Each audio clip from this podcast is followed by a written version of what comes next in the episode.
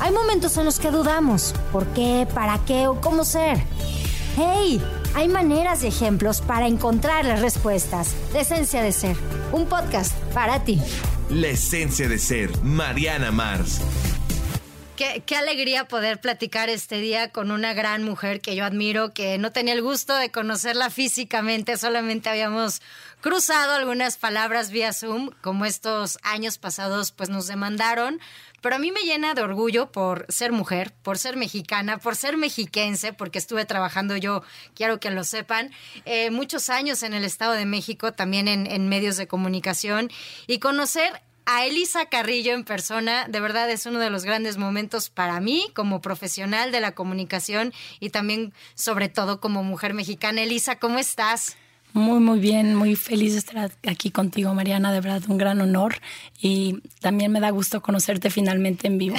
es que conocerte como persona, Elisa, eres eh, la primera bailarina de ballet de la Ópera de Berlín, eres codirectora de la Compañía Nacional de Danza aquí en nuestro país y también eres embajadora de cultura. Son muchos cargos muy importantes que se dicen en un instante, pero tienen horas de trabajo, horas de disciplina, apoyo familiar y sobre todo una trayectoria de no mirar atrás, de seguir adelante, solamente avanzando. Elisa, ¿qué se siente? Bueno, la verdad es que me siento, antes que nada, muy agradecida por esta, esta carrera, estas oportunidades que he tenido en la vida.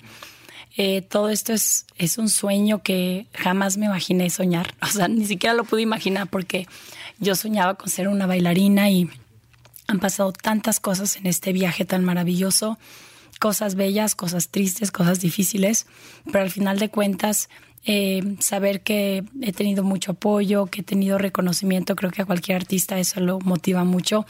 Eh, pues me motiva para seguir trabajando y claro que también tengo una gran responsabilidad porque todos esos, digamos, esos nombramientos no son fáciles de llevar. Tengo que, eh, me impulsa a trabajar muchísimo a tener muy claro que tengo que, dar lo mejor de mi día a día y pues me siento muy, muy feliz de poder eh, estar logrando cosas, no solo lo creo, o sea, personalmente, sino también eh, que representan a mi país y a todas las personas que han creído en mí, que me han apoyado. Elisa, ¿por qué el ballet? ¿Por qué no otra danza? ¿Por qué, ¿Por qué el ballet? Bueno, simplemente fue algo que se dio de una manera muy natural yo cuando tenía cinco años eh, siempre me gustó como que expresarme, ponían música y yo me movía, inventaba cosas, hacía como obras de teatro. Em, y en una ocasión mi mamá vio que había una academia de ballet cerca donde vivíamos y pensó, bueno, a mi, hija le encanta la música y si entra ballet va a caminar derechita, va a caminar elegante como bailarina. Dijo, bueno, le voy a preguntar, la meto a ver si le gusta. Entonces fue como entré y me encantó yo lo hice, yo iba feliz sin saber que no, que iba a ser mi vida. Y la maestra fue la que le comentó a mis papás que tenía aptitudes para hacerlo profesionalmente. Entonces fue ahí donde comenzó todo. Y yo, de una manera muy natural, o sea, yo iba, disfrutaba las clases, me dijeron, ¿quieres seguir tomando clases? Claro que sí, ¿quieres ir más? Entonces entré a una escuela de iniciación artística de Limba, donde iba todos los días. Después me hablan a decir, eh, ¿quieres hacerlo profesionalmente? ¿Por qué no entras a la Escuela Nacional? Todo fue muy normal.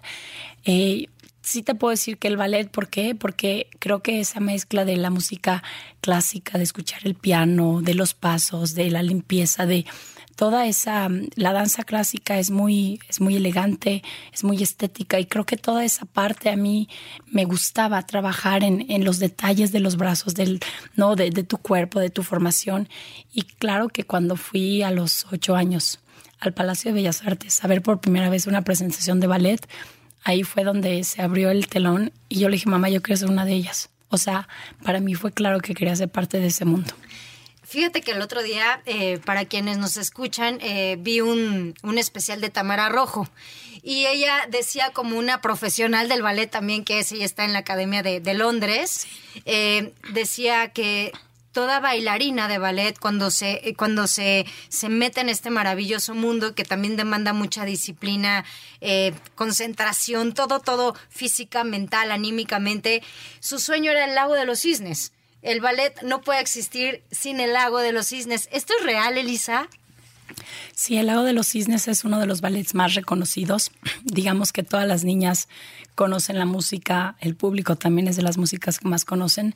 Eh, y sí, es parte de lo que uno siempre quiere, ¿no? Ponerse el tutú, bailar uno de los cisnes. Pero fíjate que ya que empiezas en esa carrera y empiezas a darte cuenta de todas las posibilidades, de todos los ballets, de todos los grandes coreógrafos, eh, compositores que han hecho cosas para el ballet, te das cuenta que es aún más grande. Entonces, El Lago de los Cisnes, claro que es uno de los ballets más reconocidos y más bellos, pero entonces a mí se me abrió un, un, mundo completamente diferente. Ya no era solo eso lo que yo estaba acostumbrada a ver, sino que se abrió un mundo con muchas formas de expresar la danza clásica, pero de diferentes maneras. Dime una cosa, Elisa, también esta parte es importante. Eh, vemos y conocemos el ballet tal vez del lado de las películas, ¿no? De esta ficción que nos han demostrado y que el dolor y que las uñas y que si las puntas o que si los zapatos sin puntas, este tema también de anorexia, de bulimia, la demanda que ustedes exigen físicamente y mentalmente y la competencia dentro de las compañías, ¿eso es verdad? ¿Sí pasa? Sí hay, digamos que en las películas que yo sé algunas películas como la del Cisne Negro. La verdad es esa película eh, no, no es así. Em, yo diría que esa fue como una película de terror. ¿En serio no Porque es así? no es así. O sea, sí yo he escuchado historias de cosas que han pasado, que anteriormente se hacían. Yo realmente nunca lo viví de esa manera. Sí es cierto lo de las uñas con sangre, sí es cierto que se te caen las uñas. Esas cosas sí pueden pasar todo el tema de la bulimia siempre va a haber, así como en cualquier otro mundo, de, en el mundo de la moda, hasta en la misma, en cualquier profesión, hay, hay, seres humanos que tienen ese problema, pero en el ballet no significa que todas sean así. De hecho, para estar a un nivel profesional, tienes que tener una dieta muy sana porque también necesitas estar fuerte, ¿no? Para las horas de entrenamiento. Entonces, una dieta sana, el ejercicio adecuado te puede mantener en, en, forma. Siempre hay personas que tienen, ¿no? Sus tal vez algún problema y pueden tener esos extremos, sí. pero no es algo que todas las bailarinas lo tengan. Ahora, sí hay competencia, sí hay mucha presión, como en todas las profesiones, y habrá gente que no te desea lo mejor, no, que quieren tener tu lugar.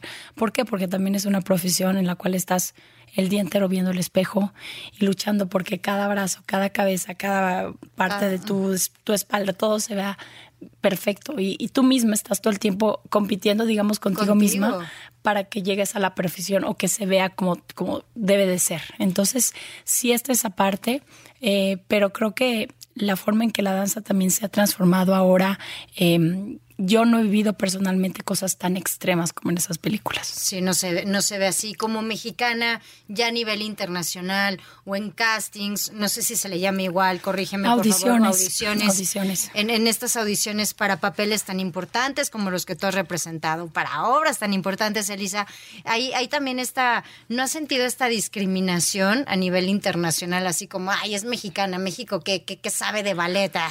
Yo creo que, bueno, sí hubo un momento cuando yo llegué a Londres después de irme de México que me becan. Eh, hubo algún comentario de mis compañeros en Londres que me decían, México, pero hay, escuelas de ballet en Londres, en México.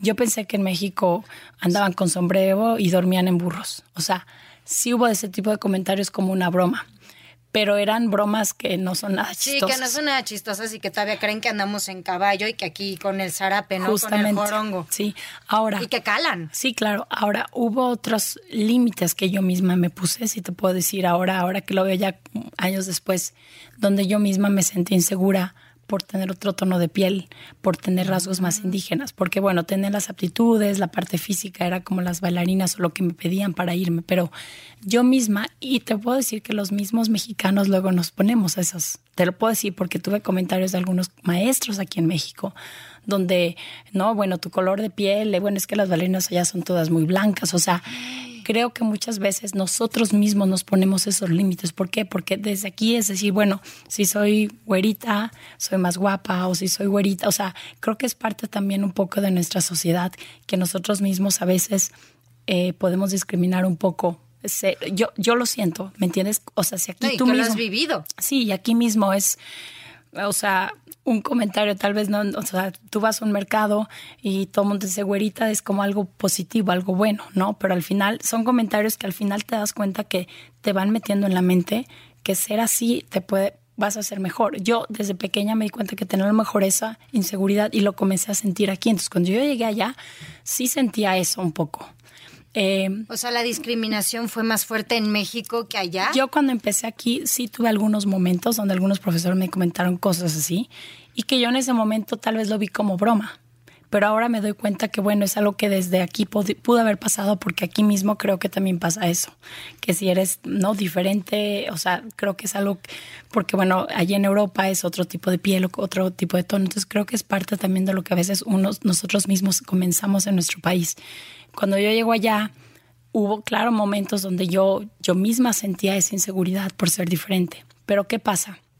Cuando yo llego y me contratan en Alemania, y me doy cuenta que los coreógrafos llegaban y los maestros veían, les encantaba el color de piel que tengo y que tengo, como dicen, otro look, ¿no? Que soy diferente. ¡Qué maravilla! Sí, les llamó la atención. Y esa fue una de mis fuerzas, porque me decían que tienes, o sea, tenía todo lo que tiene una bailarina, con las mismas extremidades, pero simplemente otra forma de verme en el escenario. Entonces me di cuenta que eso fue una de las fuerzas que tuve y eso me ayudó a resaltar. Entonces creo que es un punto importante y lo digo ahora porque a lo mejor antes no lo hubiera dicho, pero ahora que están pasando tantas cosas, sobre todo en el mundo del, ballet, donde ahorita se está yendo creo que al lado extremo, donde hay muchos comentarios donde ciertos ballets no se deben de hacer porque hay temas de racismo. El mismo lago de los cisnes.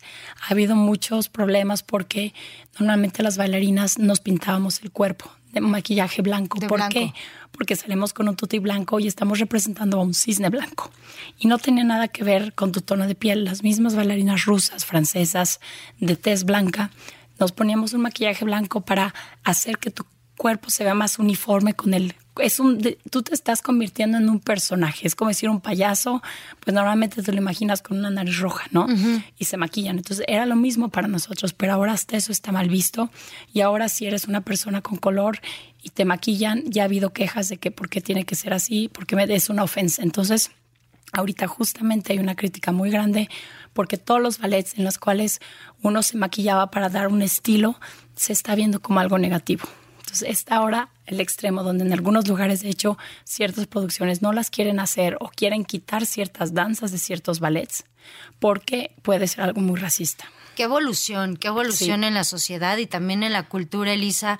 Y, y, cuéntame también una cosa que yo siempre me lo he preguntado. Yo creo que también la gente lo dice, te sabes todas las canciones, te sabes todos los pasos, eh, cuando estás ahí ensayando, eh, ¿cómo no te equivocas? ¿Cómo sabes sí me equivoco, Sí me equivoco. Creo que es parte del proceso, sobre todo en los ensayos para aprenderte algo. ¿Cuántas horas son, Elisa? Normalmente trabajamos de lunes a sábado ocho horas. Ocho horas diarias. Diarias. El domingo, si no hay función, es libre. Si hay función, entonces nuestro siguiente día libre, mm, algún día entre semana.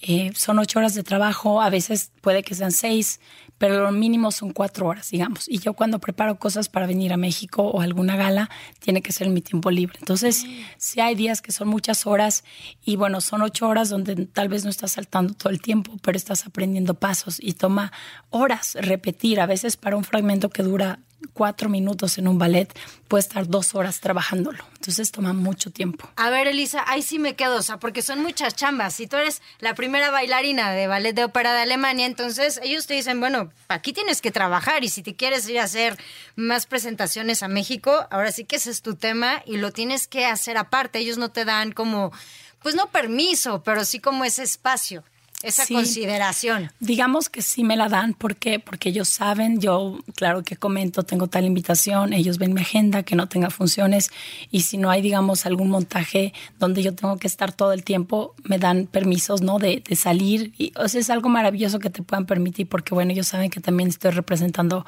al Valer de Berlín en el mundo. Entonces, pero siempre tienen que ser en ciertos momentos si tengo función, bueno, no puedo hacerlo. Entonces, eh, pero todo el trabajo para estos es en mi tiempo libre. ¿Qué, ¿Qué, comunicación debe de haber entre tu persona, entre tu equipo, eso por un lado, y también cómo te tienes que llevar con el director de orquesta? Eso es súper importante. Fíjate que siempre, eh, muchas veces dicen que, bueno, las orquestas se quejan mucho de los bailarines. Porque, claro. Tienen que seguir el ritmo, ¿no? casi, casi. Sí, o sea, hay muchos coreógrafos que montan un ballet y a lo mejor en la orquesta eh, dice que tiene que ir más rápido pero a veces el coreógrafo monta pasos que no están, o sea, para un cuerpo necesitas un poquito más tiempo, de más como aire, como un poco de darte tiempo de respirar, porque claro, uno no es máquina, ¿no? Entonces, la orquesta, digamos que puede matar tu función o hacer que brilles a, veces. Ah, sí, claro. o sea, van de la mano. Sí, porque digamos, si es una variación, es un ballet donde digamos tienes que saltar mucho, tiene que ser un, un tempo que sea, ¿no? Que te permita poder saltar, no puede ser lentísimo, entonces te, te, destruye las piernas. Ahora, también hay partes donde tienes que ir más rápido y si es muy lento, por ejemplo, si tienen que cargar y es muy lento, es eterno. Entonces, tiene que haber una comunicación increíble, una sensación. El director de orquesta es la clave. Él tiene que entender los pasos, tiene que entender si de repente el bailarín se está cayendo porque es muy rápido, tiene, ¿no? Y nosotros también nos tenemos que adaptar a la orquesta. Pero hay veces donde la música está escrita de cierta, ¿no? Con cierto tempo y nosotros necesitamos más lento y dice, sí, pero aquí es así. Entonces ahí entran a veces un poquito las discusiones, pero al final todo funciona. ¿Quién lleva a quién? ¿La música al bailarín o el bailarín a la música? Yo creo que, bueno, al final de todo, eh, bueno, tendría que ser que, que la música también lleva al bailarín, digamos, ¿no? Pero yo te lo puedo decir personalmente, a la hora de estar en el escenario, claro que quiero que la música me guíe, pero siempre me voy a adaptar a lo que escuche, ¿no? Como dicen al, son que te... Al son que, te, sí. o sea, porque yo tal vez deseo que sea mucho más lenta o más rápida. Claro. Pero sigo al escenario y va más rápido, no me queda otra más que seguirla, ¿me entiendes? Sí. Pero realmente tendría que ser igual, o sea, sentirnos y seguirnos mutuamente. Elisa, es una, eh, es el ballet te exige, lo hemos visto. O sea, tal vez esa parte de, en las series y en las películas sí nos quedamos de que es, pues, algo que exige eh, disciplina, mentalidad, esfuerzo. Imagínense que un, que un lago de los cisnes exige lo mismo que una carrera de maratón. Físicamente es como si corrieras un maratón cuando representas a nivel principal, me, me imagino, y también a secundario, pero imagínense eh, ser eh, el principal personaje, que son dobles en el agua de los cisnes de alguna forma, a nivel maratón físicamente. Ahora, Elisa, cuando te bajas del escenario y dices, bueno, voy a dejar tantito mis, mis zapatos, mis zapatillas de ballet, mis puntas ahí colgadas un ratito, ¿qué haces? Bueno, tengo una hija, Maya. Eh, y mi esposo, eh, pues cuando termino de trabajar, lo primero que hago es disfrutar a mi familia, eh, yo también trato, disfruto mucho estar en casa, cocinar, eh, tener un momento así de, de, estar juntos. Me encanta el cine, eh, me encanta en el tiempo libre siempre hacer algo con amigos. Eh, creo que es algo que siempre, que llevo de aquí de México, de compartir, de simplemente sentarte y hablar y, no. Y bueno, es... Echar relajo. Echar relajo, justamente. Ir a tomar un café y echar relajo. Em, creo que los tiempos, ¿no? Cuando estoy, termino una función, antes que nada tengo mucha energía, ¿no? Uno cuando acaba una función está emocionado. Eh, y quiere compartir todo eso que sintió. Eh, algo también que siempre hago es inmediatamente hablar con mis padres. Es, tenemos una comunicación diaria, o sea, para mí ellos son un pilar importantísimo. Claro. Y, estoy tan lejana que, que, no me quiero perder la oportunidad de saber cómo están siempre. Entonces, eso es algo para mí muy importante. En el momento en que estoy fuera del escenario, tratar de estar lo más posible con mis seres queridos. ¿Y estás contigo? ¿Te gusta estar solita? Hay momentos donde también estoy sola y los disfruto mucho. Son momentos, no son tantos porque digo, estoy trabajando todo el tiempo, pero hay momentos donde de repente... Eh, me gusta lo que hago cuando estoy sola y a veces me puedo relajar, rompecabezas. ¿Sabes? Son momentos donde estoy pensando, este, escuchar música. Son, son pocos los momentos porque siempre estoy, como tú dices, con varias cosas que hacer, varias responsabilidades. Son pocos los momentos que tienes eh, donde no hay nada que hacer, digamos, o, cosiendo mis puntas, porque es algo que hacemos las bailarinas. Todos los días hay que preparar tus puntas. ¿Ah, sí? Sí, es algo que hacemos. Cuéntanos eso de las puntas, Elisa. Pues hay que coserle los, los, los listones, los elásticos. O sea, no es como que, perdón, no es que vayas aquí a Miguelito y te las compres y órale a bailar, ¿no? No, no, no. Tú compras las zapatillas, las tienes que preparar. Ya cuando estás a un nivel profesional, tienes que coserles varias cosas porque cada quien tiene sus trucos o las, lo que necesita de su zapatilla.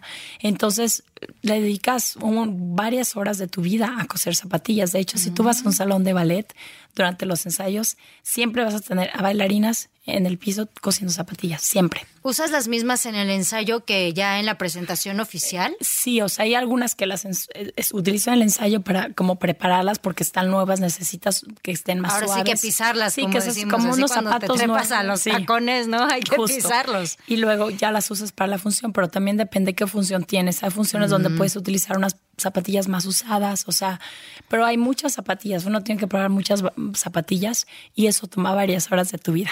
Dos preguntas, Elisa. Cuando vas a entrar al escenario, así ya que estás escuchando, ¿no? Eh, ¿qué, qué te viene por dentro? Así como que es. Platicaba alguna vez con Fernando Platas, clavadista olímpico, tú lo conoces, y, y él nos decía: no piensas en nada, o sea, llevas psicólogos y antes de entrar a plataforma, tú ya vas concentrado en el instante que va a ser un clavado. Por supuesto, incomparable al tema del ballet porque son segundos, pero en el ballet son muchos segundos muy importantes. Eh, ¿Qué piensas? ¿No piensas en nada? ¿Te dejas llevar? ¿Fluyes? ¿Qué, ¿Qué se piensa antes de entrar a un escenario? Porque cada función es importante y también si llevas algún como amuleto de la suerte, si llevas algo, no sé, un escapulario o, que- que- o algo que te haya dado tu mami, no lo sé. Sí, bueno, antes que nada siempre tengo en cuando me maquillo tengo una Virgen de Guadalupe. Ah, siempre la llevo conmigo, me la Y ahí vas, mamá. y vas platicando con ella mientras te maquillas. Eh, la pongo ahí, la tengo, es una imagen muy linda que tengo y, y la pongo es parte y tengo algunas otras cositas que me han dado, algunas piedritas, algunas personas importantes en mi vida. Entonces pongo todo eso en mi mesa donde pongo mi maquillaje.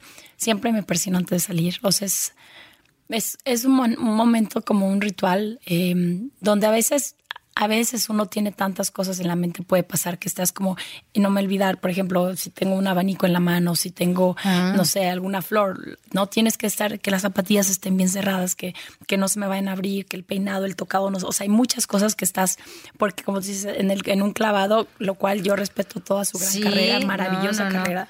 Eh, pero es como un segundo, es un- nosotros es, a veces son cosas, son tres horas de ballet, a veces una hora, entonces son tantas cosas que pasan. Y no solo estás tú, sino está tu partner, tu pareja, que a lo mejor tuvo un buen día, tuvo un mal día, o sea, es como no solo pensar en ti, es la pareja que está contigo o el cuerpo de baile que te acompaña, el director que está, o sea, la iluminación, el vestuario, o sea, son muchas cosas que hay que checar, pero ya justo antes de entrar, siempre respiro, y, y- y, o sea, quiero que todo salga bien. Y siempre yo muchas veces hablo conmigo. O Sí. sea, hablo conmigo durante la presentación, eh, no como una loca, pero decir, No, no, no, sí. piensa tal, respira, tranquila, ¿no? Porque hay, hay mucha presión, siempre hay mucha presión en el escenario y no es, está desnudo, se ve todo. Sí, sí, sí, te sientes. Es, es el único lugar donde yo también me he sentido desnuda. No, no fui bailarina, pero fui porrista. Sí, o sea, se ve todo. Que Y se- es como- Te sientes que se te ve todo. Sí, o sea, es como siempre respiro profundamente, trato de enfocarme en lo que quiero, que todo salga bien y tranquila. Yo creo que son de las cosas que siempre digo como respira paso por paso. Trato de no pensar en toda la función como que en el momento que está ahorita, que está ahorita. Claro que al final si hay un momento muy difícil en la función que sabes que va a llegar en algún momento, lo estás pensando, porque a veces dices, ya que pase tal momento me voy a relajar, ¿no? Porque siempre hay alguna dificultad en la función, digamos, algún paso que es difícil. Entonces, como que enfocarte y, y sí, no, o sea, claro que me enfoco en lo que tengo que hacer en el momento, pero justo antes de salir, unos minutos antes, tengo que checar muchas cosas a mi alrededor. Eh, en tu carrera, errores y fallos se cometen diario. Eh, en tu vida, supongo que los errores y los fallos los puedes de alguna forma pulir porque sabes que hay que seguir avanzando y que con práctica todo se puede mejorar. ¿Los errores de la vida los tomas más chiquitos, Elisa? No, yo creo que, em, claro que en el escenario no está muy expuesto, ¿no? Cuando he tenido momentos donde no me he resbalado, cosas así que pasan y que es horrible. O ¿Qué sea, es- sientes? ¿Cómo, cómo es lo, horrible. ¿Cómo lo bloqueas en ese momento para que no te cuelgues ese error durante lo que falta de la Es función? lo peor cuando tienes un, un error y durante toda la función tienes que estar con eso en la mente, porque a veces tú piensas que después de que pase eso, o sea, Se todo acabó. lo que hagas después ya no importa. Ya, ajá. Y eso es terrible. O sea, sí me ha pasado que me he resbalado, que me he caído, que algo ha fallado y que de verdad, o sea, es, es una cosa mentalmente te afecta horrible. Y aparte es, es tan rápido, pero en ese momento se siente que es eterno. O sea, una vez me resbalé y me acuerdo que fue, o sea, para mí tan, me sentí tan apenada. No, al final le puede pasar a cualquiera y le ha pasado a todo mundo. Pero durante todos los pasos que sigue tienes que estar todavía más concentrada porque es como que se te va y entonces estás como que tu cuerpo automáticamente se sigue moviendo, pero hasta que te decir, concéntrate, o sea, como tienes que tener ese poder mental de hacerlo y eso es, son de las cosas difíciles para un bailarín, que algo falle o que o tu pareja le falla algo y no te pueda cargar o, cualquier cosa, que, o que se cayó algo en el escenario y tú tienes que pisar ¿no? Y entonces tienes que estar atenta de no pisar un, un, arete que se cayó, cosas, o sea, siempre tienes que estar al tanto de todo lo que pueda fallar. Entonces, y en la vida, ¿qué pasa? Claro, creo que los errores de la vida son más graves, ¿no? Porque en el escenario es un momento y al día siguiente, así te hayas caído o así haya sido una maravillosa función, llegas y es empezar de cero otra vez. ¿Qué es para ti la confianza en este momento y de toda esta maravillosa historia que nos cuentas a nivel personal, Elisa? ¿Hay algo de lo que te arrepientas hasta hoy? Uy, uy, qué pregunta. Tengo que pensar mucho de lo que me arrepienta. Yo creo que no me arrepiento de sobre mi carrera. no, no me arrepiento de nada porque creo que em, las cosas que han pasado, los errores que a lo mejor he cometido en algún momento han sido gran enseñanza y me han preparado y me han dado fuerza. Eh, yo creo que me arrepiento de haber dudado de mis capacidades, tal vez, sí, o sea, porque justo el tema que hablamos contigo, que yo realmente no es algo que había hablado mucho antes. Gracias, sí, Elisa. Te lo digo de verdad. O sea, yo, yo me fui con ese, un poco como a veces con ese límite de que dices, me siento insegura, me siento menos. Eso. Me arrepiento, me arrepiento de haberme sentido menos, porque creo que fue algo que, que te lo da el, el entorno. Y te lo digo, pues, primera vez que estoy haciendo esto. Pero ahora que es un tema tan hablado y tan real, sí te puedo decir que, que por qué dudé de mí en ese momento. ¿Me entiendes? O sea, ¿por qué? Te entiendo perfecto. Y después te das cuenta que eso te da fuerza y te hace sentir, eh, o sea, claro, toda la vida tienes, puedes tener momentos donde te sientes inferior o es, es, parte del ser humano, pero creo que ese sí fue algo que no debería haber hecho porque creo que hablando de la gente mexicana somos capaces de lograr todo y muchas veces nosotros mismos nos hacemos menos. Es una lástima, es una lástima que como mexicanos todos reconozcamos ese mismo punto cuando salimos. Y podemos lograr todo, o sea, yo te digo, soy una, era una niña que vino de una familia de mucho amor, de mucho trabajo, de no, que no teníamos muchas posibilidades tampoco económicas, pero que mis padres nos dieron mucho amor y que sus hijos logramos nuestros sueños. Y creo que eso es algo que, que la gente debe de saber, o sea, que a mí me ha costado todo lo que he logrado, mucho dolor, muchas lágrimas, ¿no? También mucha alegría, pero que al final somos capaces, o sea, creo que no es algo de que, que a veces la gente piensa las cosas bonitas que ven, pero todo el proceso que está abajo, que es lo que más vale, toda esa enseñanza. Por eso te digo, sí me he equivocado, sí me he caído, pero me he tenido que levantar y, y, y sin pena seguir adelante. Y la confianza creo que hoy se está volviendo cada día una moneda de cambio más cara, ¿no, Elisa? Sí. Más valiosa. Sí, sí, sí. De hecho, por ejemplo, también hasta uno mismo tienes que confiar, o sea, si tú trabajaste, si tú le dedicaste tiempo a las cosas, si amas realmente lo que haces, debes de confiar en ti y debes de confiar en las cosas que se pueden lograr. Y uno también como confiar en las otras personas. Creo que, o sea, es algo que se ha perdido muy fácilmente, pero creo que hay que empezar primero contigo mismo. O sea, creo que uno eh, eso te tiene que dar fuerza, ver y hablar contigo mismo decir, a ver, ¿qué he hecho para lograr las cosas? He sido honesto conmigo, he trabajado, me he levantado todos los días a echarle ganas o estoy ahí como cómodo, o sea, cómo confiar en ti mismo, creo que con, con el esfuerzo que le has puesto. Y es algo que también, eh, o sea, no, tal vez uno se imagina las cosas de una manera o uno tiene sueños y tal vez no son tan fáciles o no piensas, me voy por este camino y llegué. O sea, tu vida va a dar muchas vueltas, pero te digo que a mí todo lo que me imaginaba de niña ni siquiera se acerca a lo que estoy viviendo ahora. Qué maravilla, Elisa. Y ahora llegas a México con una gala padrísima que se presenta ya este 30 de octubre. Cuéntanos de ello porque es el bolero del Rabel y sí lo conocemos, lo hemos escuchado. Y además una coreografía muy importante. Y quiero decirles que, bueno, Elisa va a bailar entre puros hombres, ¿no? Hasta donde sé. Y, eso también es un privilegio, pero también creo que un arma de doble filo, Elisa. Sí, bueno, realmente esta coreografía de, de Maurice Béjart es una coreografía que desde muy niña la vi en videos, en programas. la música de Ravel, que es maravillosa y que es de las más escuchadas en el mundo. Eh, esta mezcla de estos dos grandes eh, maestros, eh, bueno, se volvió un sueño. y con los años y con el deseo y trabajando, se da esta oportunidad. lo que es muy especial para mí es claro que yo como artista, saber que puedo bailarlo es algo que me llena de mucha alegría, mucho orgullo, mucha motivación. Pero saber que lo puedo hacer en mi país, ¿no? Que se estrene en mi país, que se estrene con una producción donde la mesa, donde las sillas que están en el escenario son hechas en México, donde todos los bailarines que me acompañan son mexicanos y algunos latinoamericanos, tres o cuatro latinoamericanos, y que pudimos tener la oportunidad de que la gente de la compañía de Maurice Bellar enviaran a un maestro para trabajar con ellos y que nos den el permiso de hacerlo es algo único y que no se puede repetir. Por eso es que para mí es un gran orgullo y una gran alegría poder presentarla este domingo 30 de octubre en el Auditorio Nacional. Qué maravilla, qué regalo para nosotros. ¿Cuánto tiempo van a estar? ¿Solamente el 30 de octubre, Elisa? Es la única función. Em, es la Gala Elisa y Amigos, que ya cumple 10 años y que además no estamos solo eh, con boleros, sino que también tenemos estrellas internacionales que nos van a acompañar, donde habrá paredes con todo el virtuosismo del ballet clásico, eh, coreografías contemporáneas de los coreógrafos más importantes del momento.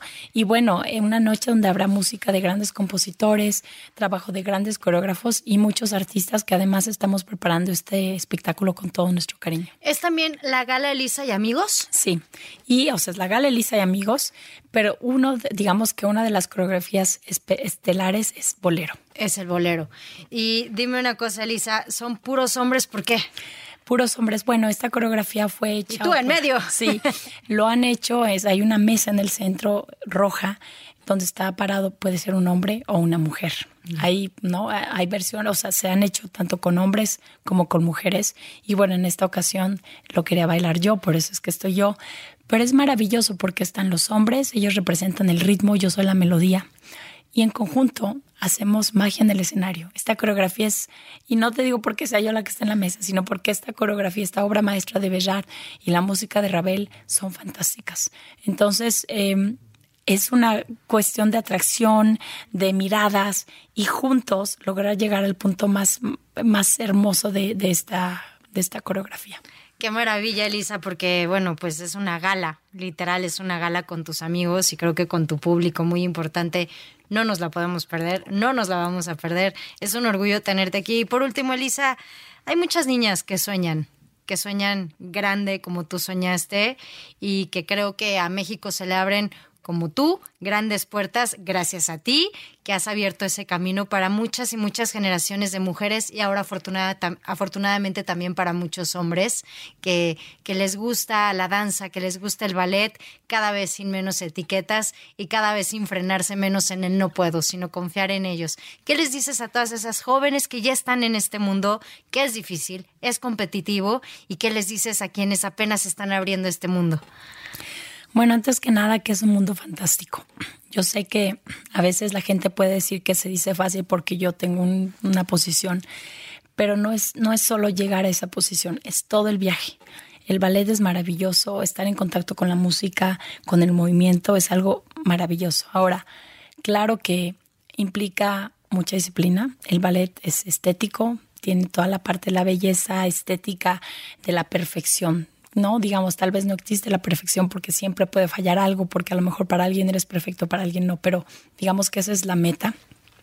Y no solo son pasos, es entrenar, eh, entregar tu alma al público, que realmente le puedas transmitir algo, porque si solo se tratara de hacer un paso, levantar la pierna y mover un brazo, no es eso, la danza es más que eso. Entonces, que sean conscientes de que es una carrera que exige mucho, que a veces pueden doler, muchas veces la forma en que, no me refiero físicamente, sino también la parte de que, no, a veces te vas a tener que pasar por, habrá niñas que no pueden llegar a hacerlo profesionalmente y eso no es algo fácil, pero es una carrera que si no lo haces profesionalmente, la danza siempre puede ser parte de tu vida, ¿me entiendes? Eso es algo muy bello, cualquier edad, a cualquier nivel. Ahora, que le dediquen tiempo, que aprendan, que estudien, que lean, que investiguen, porque también no se trata una bailarina de ser eh, solo la parte física, sino de cómo estás preparada mentalmente, porque si tienes que representar un rol, no sé, Romeo y Julieta, ¿quién es Julieta? ¿Quién escribió el libro?